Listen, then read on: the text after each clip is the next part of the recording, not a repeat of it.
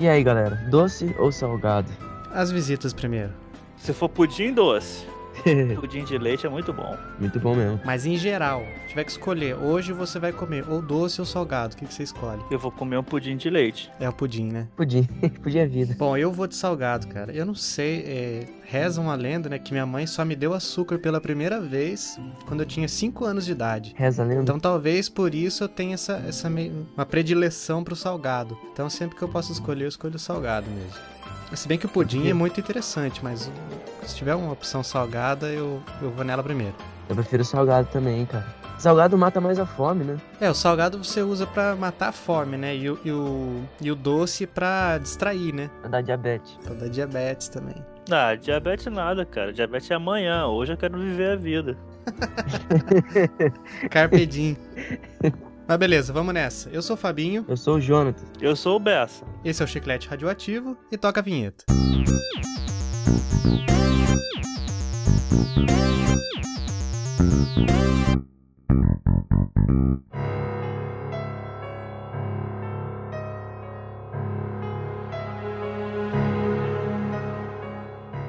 Bom, amigo ouvinte já deve ter ouvido que nós temos uma voz diferente hoje aqui. Olha só. Nós estamos na presença do ilustre, na presença não, né? Em contato com o ilustre Rodrigo Bessa, lá do Friendlist Cast. Seja bem-vindo, Bessa. Valeu, mas não tão ilustre assim.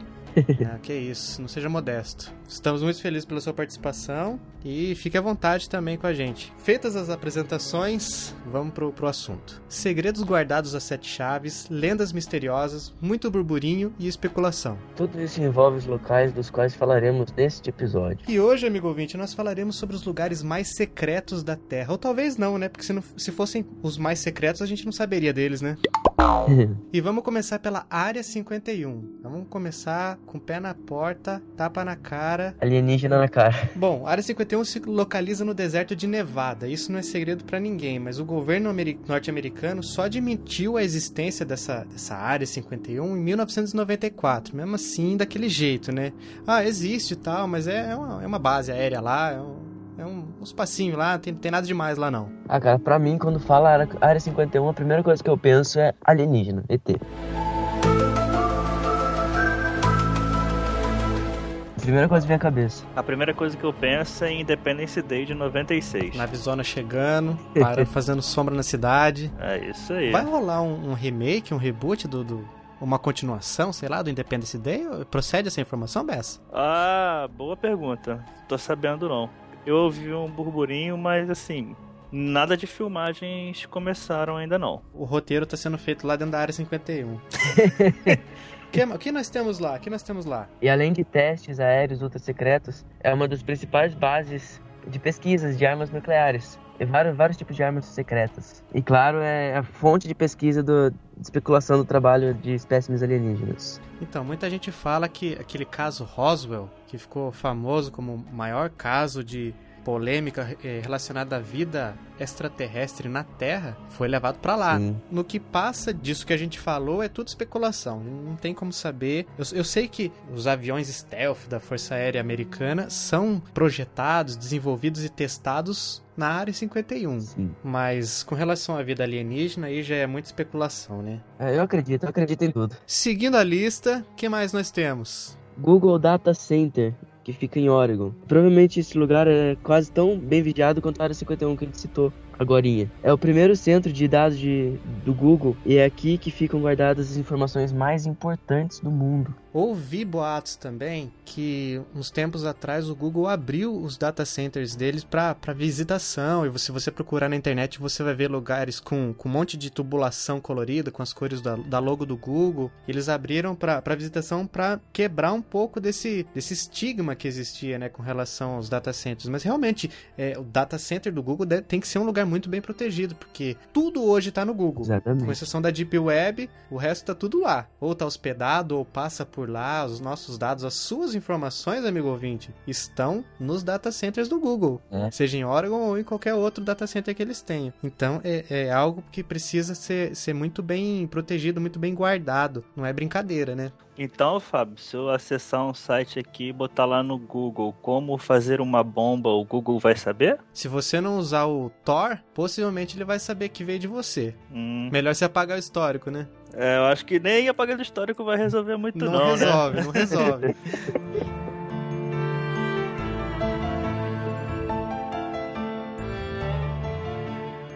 Seguindo aqui a nossa lista, o que mais nós temos? Bessa, puxa um então da lista. Na Austrália, nós temos uma estação de rastreamento via satélite chamada Pine Gap.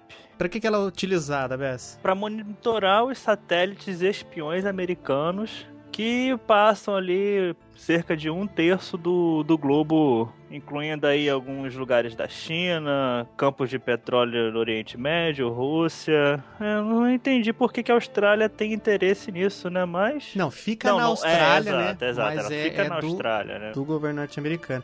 Eu fico imaginando, se no Google Earth a gente já consegue ver um monte de coisa, imagina o que, que esses satélites não, espiões não, não pegam, né? Por isso que eu nunca abro minha janela. É, tomar cuidado também, né? Senão os, os ácaros vão tomar conta. nunca se sabe o que está lá fora, né? É verdade. Arquivo X já dizia. I want to believe.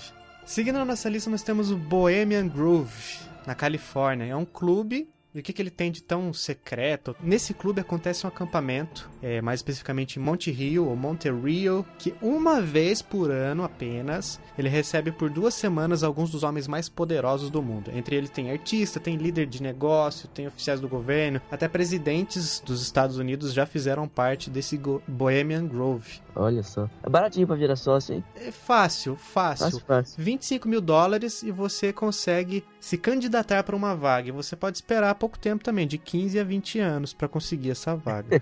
Topa, Bessa? Partiu? Ah, cara, se eu fosse presidente dos Estados Unidos, eu não estaria nem aí. Eu estaria dentro de uma sociedade ultra secreta. Quer dizer, fazendo aspas aqui com os dedos, ultra secreta, né? Você ia criar sua própria sociedade. É, pode ser, ué. Ou ser manipulado pelos Illuminati? É. Quem sabe um dia a gente consiga a nossa vaguinha por lá.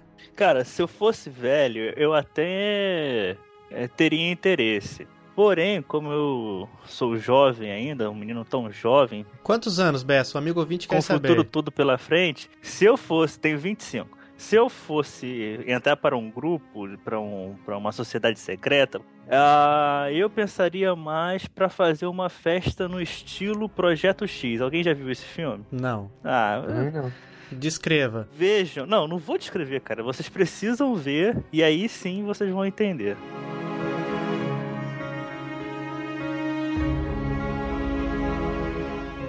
E o que mais, Jonatas? Próximo local secreto da nossa lista, qual é?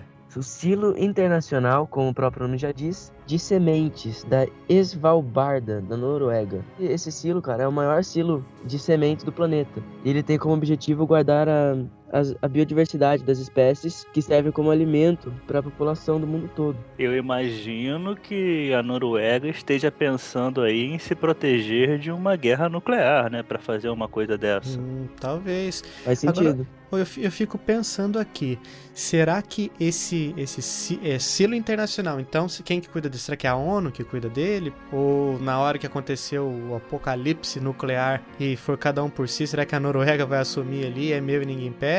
Ou o que será que vai rolar? Quem será que cuida disso? Ah, no final de tudo, cara, é, entra os mais ricos e os mais pobres que se virem, né? É mais ou menos assim que eu imagino que seja, né, num, num apocalipse. E nesse silo, a gente pode encontrar cerca de 90% das sementes existentes em todo o mundo. Nossa. Então tem amostra de semente a dar com pau lá dentro. Será que tem da cannabis? Deve ter, cara, deve ter. Se não tiver também, qualquer esquina acha.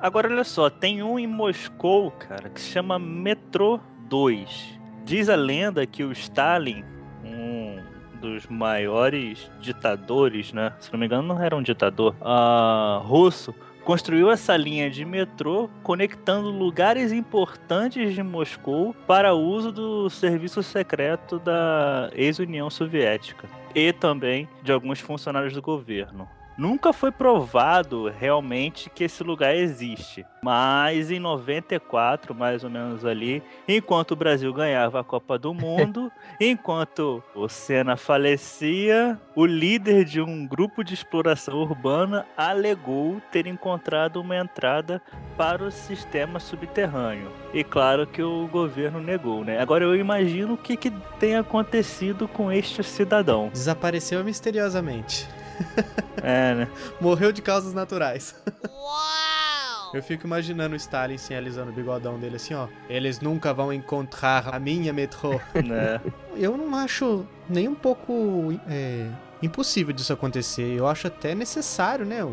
No caso dele, como líder da, da Rússia que ele foi no, nos tempos da guerra, ele precisava de uma rota de fuga. Imagina, é uma pessoa que está constantemente sendo é, ameaçada. Não, certamente qualquer líder de, de governo ele tem uma rota de fuga. Não somente o Stalin tinha, como eu tenho certeza que a nossa presidenta presidenta, presidente, presidenta, chame da maneira que você quiser, tem assim como o Obama. o Obama, tem, assim como não sei se a Cristina Kirchner ainda é presidente da Argentina. Enfim, assim como vários presidentes de todos os governos mundiais devem ter. Isso aí é, é necessário. Então, não tem nada demais. Eu, pelo menos, eu vejo assim, né? Não tem nada demais ter um, é, uma coisa dessa. Também acho super justo. E o que eu acho mais é, implausível nessa história era alguém, seria alguém ir buscar o Stalin e enfrentar um russo daquele tamanho lá que ele era. e fazer, e o pior, fazer ele fugir pelo seu, pela sua rota de fuga. Aí o cara tinha que ser macho mesmo, hein? Logo vão falar que o Stalin veio pro Brasil e morreu aqui, né? Que nem o Hitler, né? Hitler morreu é, em é. Minas Gerais ou Goiás, não lembro. Lógico. Sempre tem os, as teorias conspiratórias. Mas vamos lá, na sequência. Bom, a gente acabou de falar da rota de fuga do chefe de estado russo de antigamente, e agora nós vamos falar de uma coisa muito mais tenebrosa: Disney World. o Clube 33 da Disney foi projetado na Royal Street, é, que fica na Disney World, claro, né? Orlando, Flórida. Ele é o local mais exclusivo do parque, inclusive para os que são consumidores, é, que no meu caso, mas é o único lugar no parque do Mickey que vende bebida alcoólica.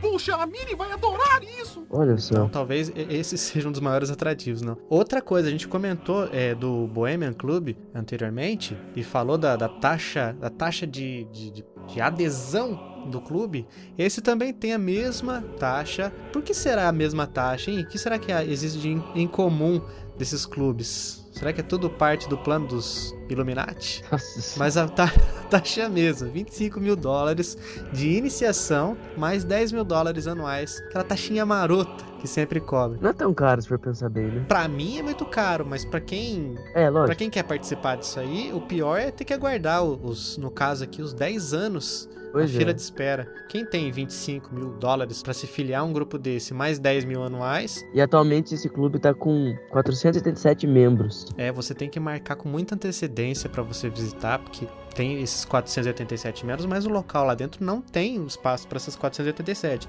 Então, para você não ir lá e ficar esperando lá de fora, você marca com bastante antecedência o dia que você vai lá. Você também tem acesso a limusine especial. É um clube para pessoas que não tem mais onde colocar dinheiro, né? Então as pessoas vão e se filiam ao Clube 33. Ele é uma portinha azul clarinha, meio cinza e tal.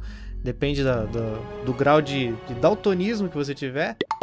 Mas ele fica bem disfarçadinho lá. É, às vezes, a pessoa que passa despercebido não nem, nem, nem, percebe que tem a porta lá com o número 33. Mas é um, é um dos clubes mais, mais secretos e cobiçados. E no caso da Disney, o local mais secreto do parque. Assim, nós estamos falando em valores que para nós pode ser alto, mas assim, uma, uma palavra já, já deixa essas taxas muito baratas. Exclusivo. Ou seja, isso não é para gente. É. Falou tudo. Quanto custa a exclusividade, né? Às vezes a exclusividade não tem preço. Para todas as outras coisas existe Mastercard. Ah, garoto!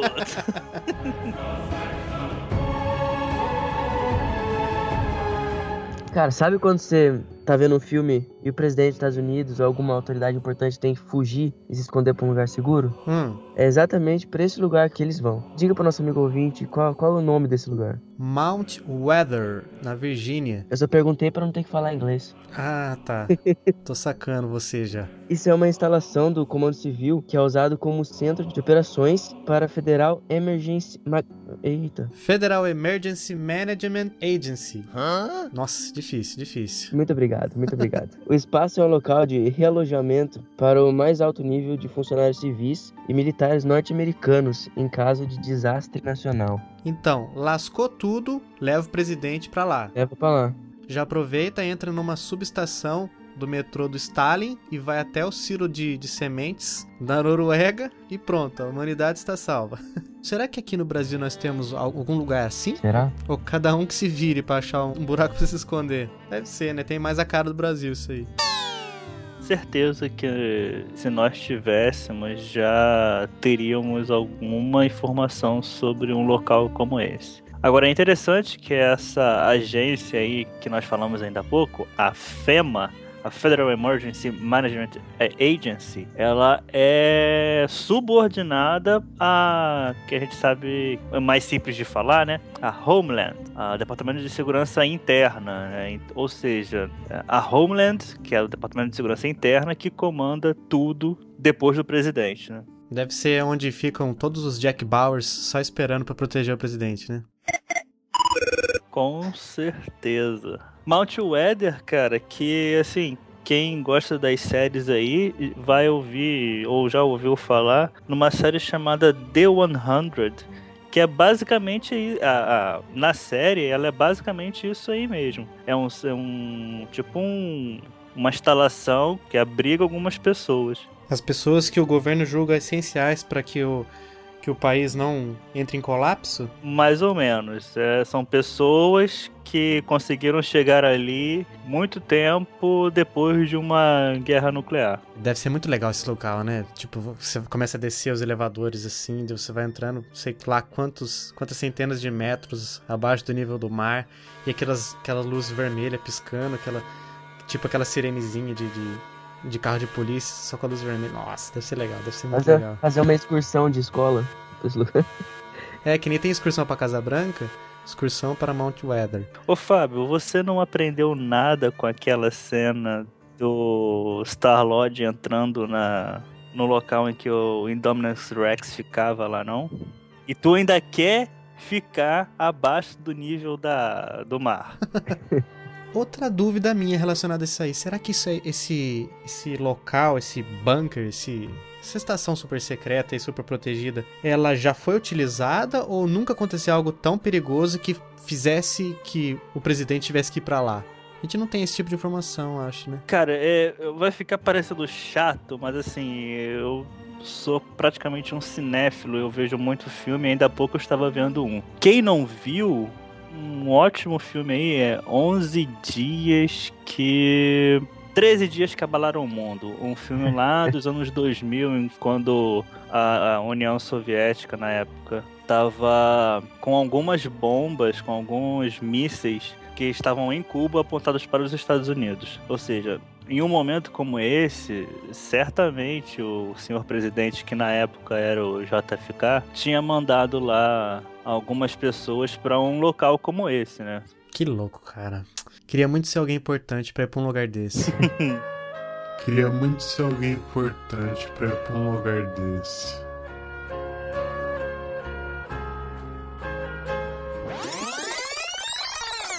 Seguindo a nossa lista. Na Inglaterra, em 1963, Francis White fundou o White Gentleman Club. Cara, é- é- você fundar um clube para senhores brancos, porque esse é o nome, White Gentleman Club. Mas também é 1963, na Inglaterra, né? Você não pode esperar muita coisa. Eu acho que esse White é, é relacionado ao sobrenome do, do, do cara que fundou. Será que não? Pode ser, né? O Clube de Cavaleiros de- do Sr. White? Pode ser, mas olha só, você sabia que a entrada Mas de é mulheres... duvido que entrasse negro lá. Du- Por exemplo, a entrada de mulheres também só foi liberada em 91.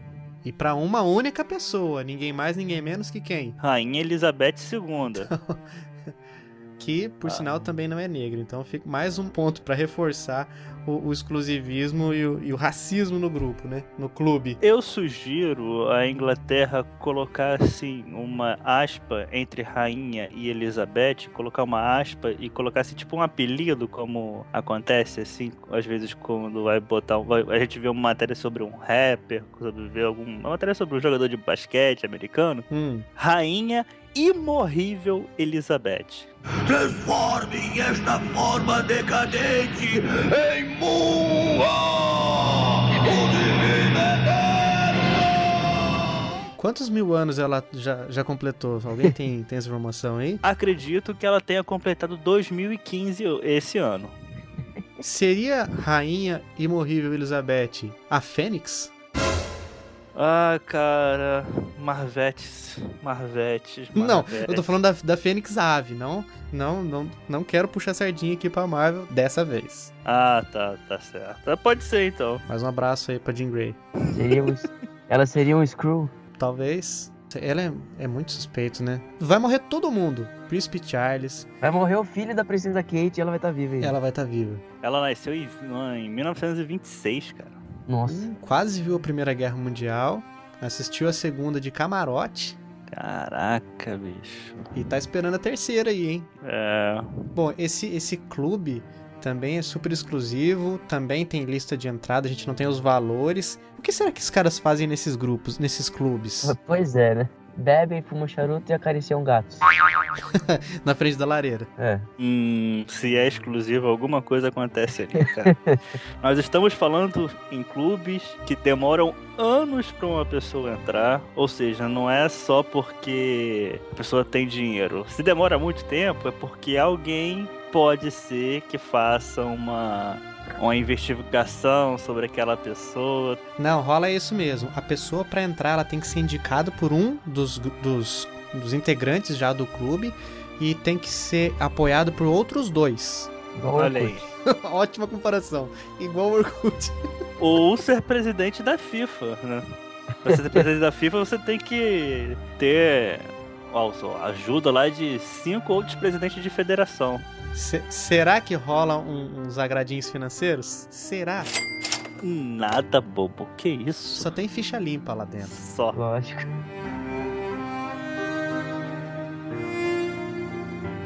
Bom, pra fechar nossa lista, a gente comentou é, de alguns locais, Estados Unidos, comentou de Rússia, comentou de Noruega, mas a Coreia do Norte, aquela linda, Abraço pro Kim Jong-un, é, meu brother. Tamo junto. A Sala 39. Ela foi criada na década de 70, fica localizada na capital, Pyongyang. Mas o que, que acontece lá? É muito secreto, né? Mas o que a gente tem de informação é que o- esse local já foi utilizado pelo governo para discutir estratégias de obtenção e uso de moedas estrangeiras. E apenas, é claro, né? Apenas pessoas de extrema confiança podem entrar nessa sala. Agora, também queria saber o tamanho dessa sala, se é só uma sala ou se é tipo um, um prédio. Eu sou fascinado por, por locais subterrâneos, né? Então, será que tem um elevador que leva você para os bunkers mais secretos? Eu queria muito ter um lugar desse pra mim. Eu vou cavar um buraco aqui. O pior é que não vai dar, porque senão a polícia pode desconfiar que eu tô querendo ocultar algum cadáver, né?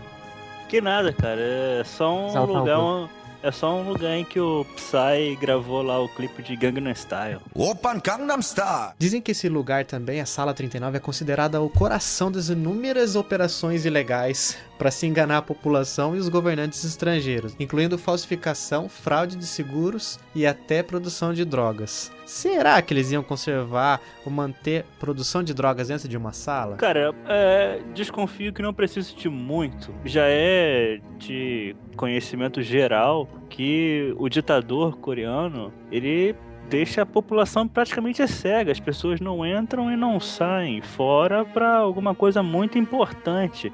Se bobear, o cara disse que a Coreia do Norte ganhou a Copa do Mundo de. Sei lá qual o último ano que eles participaram em 2010. Imagina a situação. Olha, nós ganhamos a Copa de Futebol, do- a Copa do Mundo de Futebol de tal ano. Muita gente ali. Futebol? Também é outra coisa que dá margem pra gente, pra gente pensar. A gente citou aqui a questão da produção de drogas nessa sala 39. Mas assim, com o, je- o jeito que é a, a ditadura, como, como é opressivo o regime lá, se você quiser fazer no meio da cidade ali uma plantação e falar, quem contar que a gente tá fazendo aqui, vai morrer. Mata um pra deixar de exemplo. Você não precisa entrar numa sala pra produzir drogas. Na Coreia do Norte não precisa. É o maior clube exclusivo do mundo. Esse sim é o clube do bolinha, né? Literalmente.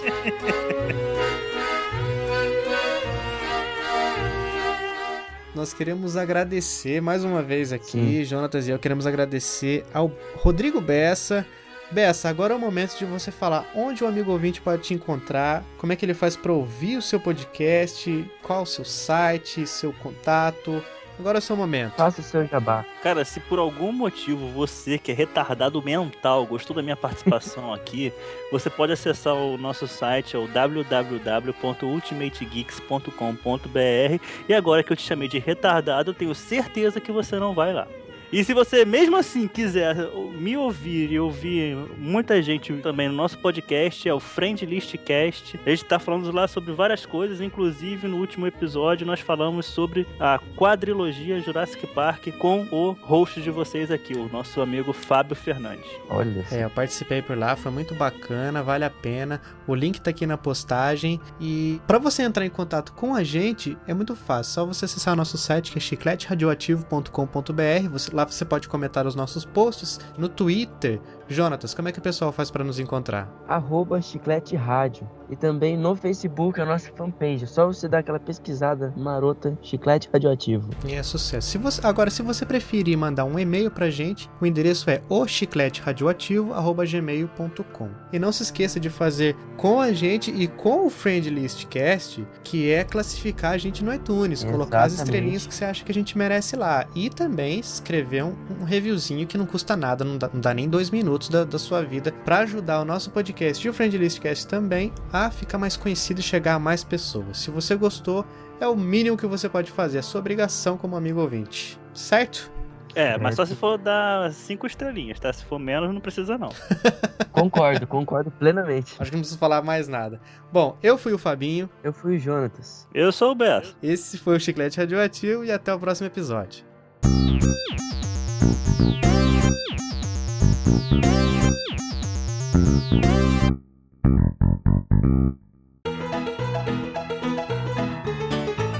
Eu comecei a assistir, hein? Comecei hoje a assistir Breaking Bad, depois de muito tempo. Você vai curtir, cara. Não, Não curtiu, Bessa? nunca vi, nem tenho Ah, vontade. então, então.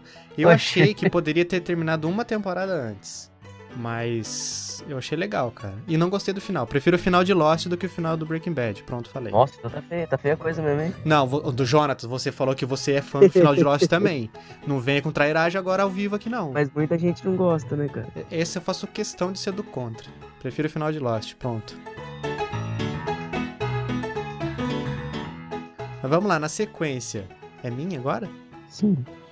Essa voz sua tá campeã? Sim.